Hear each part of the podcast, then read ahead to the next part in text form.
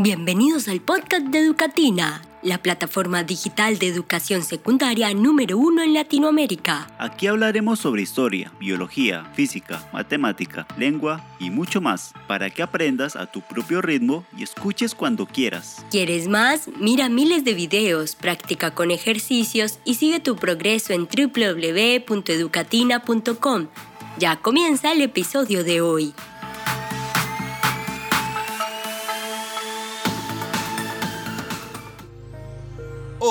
Vamos a trabajar comparativamente sobre las ideas de utopía y distopía y para eso vamos a tener como ejemplos Utopía de Thomas Moro y para el caso de distopía Fahrenheit 451 de Ray Bradbury.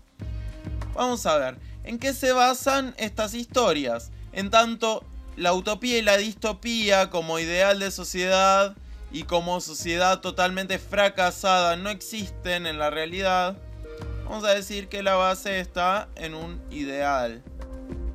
En el caso de la distopía, es un ideal que proviene del devenir de la historia, ¿sí? Del devenir histórico. ¿Y esto qué quiere decir? Que tiene que ver con transformaciones que se van dando en la sociedad por cómo están funcionando las cosas en este momento histórico en que se producen los acontecimientos literarios. En el caso de los géneros, Utopía de Tomás Moro proviene de otro género, pero es muy fuerte la presencia en la utopía de la ciencia ficción. Sin embargo, no es exclusiva porque se trata de un ensayo, ¿sí? En el caso de distopía, es exclusiva de la ciencia ficción.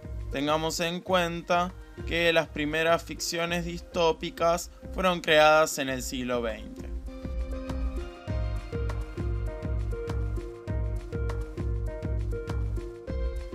Ahora vamos a ver algunos aspectos que son importantes en cuanto a la narración.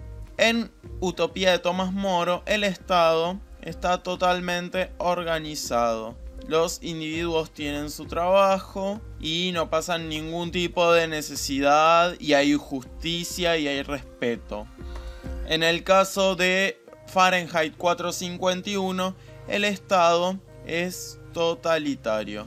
Tal es así que manda a quemar todos los libros de las bibliotecas. En Utopía de Tomás Moro, los individuos son libres, pueden elegir su destino. En el caso de Fahrenheit 451, los individuos han perdido su libertad, entonces no son libres. En el caso de Utopía, las instituciones funcionan, lo hacen de modo correcto.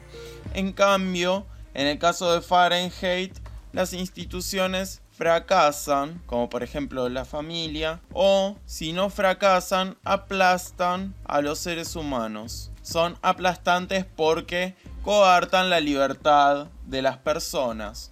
En cuanto a la finalidad de una ficción, en el caso de las utopías, tienen como finalidad mostrar un ideal que se pretende se debería imitar veamos que en la primera parte Moro analiza la sociedad de ese momento y después propone este ideal.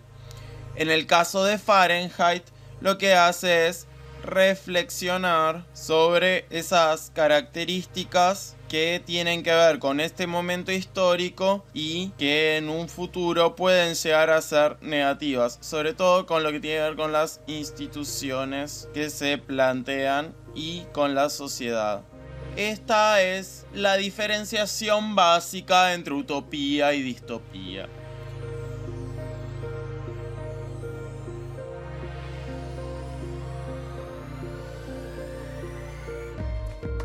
La distopía funciona como una suerte de anti-utopía. ¿Qué quiere decir esto? Que narra hechos a los que podríamos tildar de apocalípticos. Se trata de una sociedad que no queremos alcanzar, una sociedad indeseable. Esta sociedad indeseable se produce como efecto de el devenir actual, y hay una serie de peligros posibles que vamos a enumerar a partir de ahora.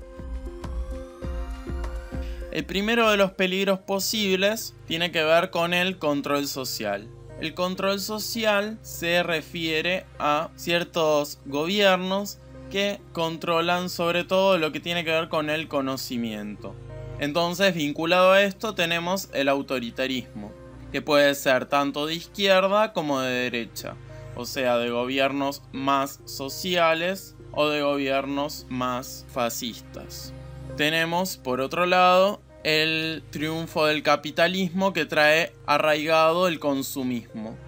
El consumismo muchas veces para estos autores va a producir aislamiento de las personas y más comunicación con las máquinas. Pero el problema fundamental sería el del aislamiento.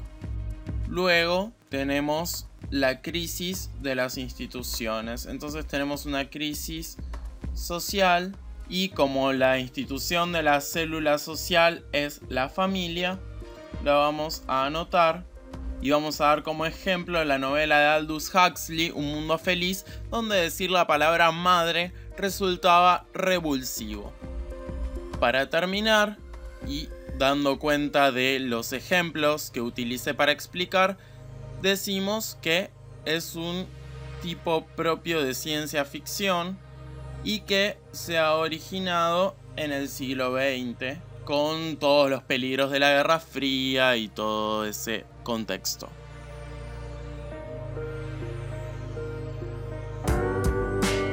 Eso es todo por ahora. Si te gustó el episodio, recomiéndalo a tus amigos y dale seguir para ser el primero en enterarte de las novedades. Puedes acceder a los recursos complementarios de este episodio en www.educatina.com. Si tienes comentarios o sugerencias de contenidos que te gustaría que incluyéramos, déjanos tu opinión en el link de la descripción o escríbenos en nuestras redes sociales, Twitter, Instagram o Facebook. Hasta el próximo episodio.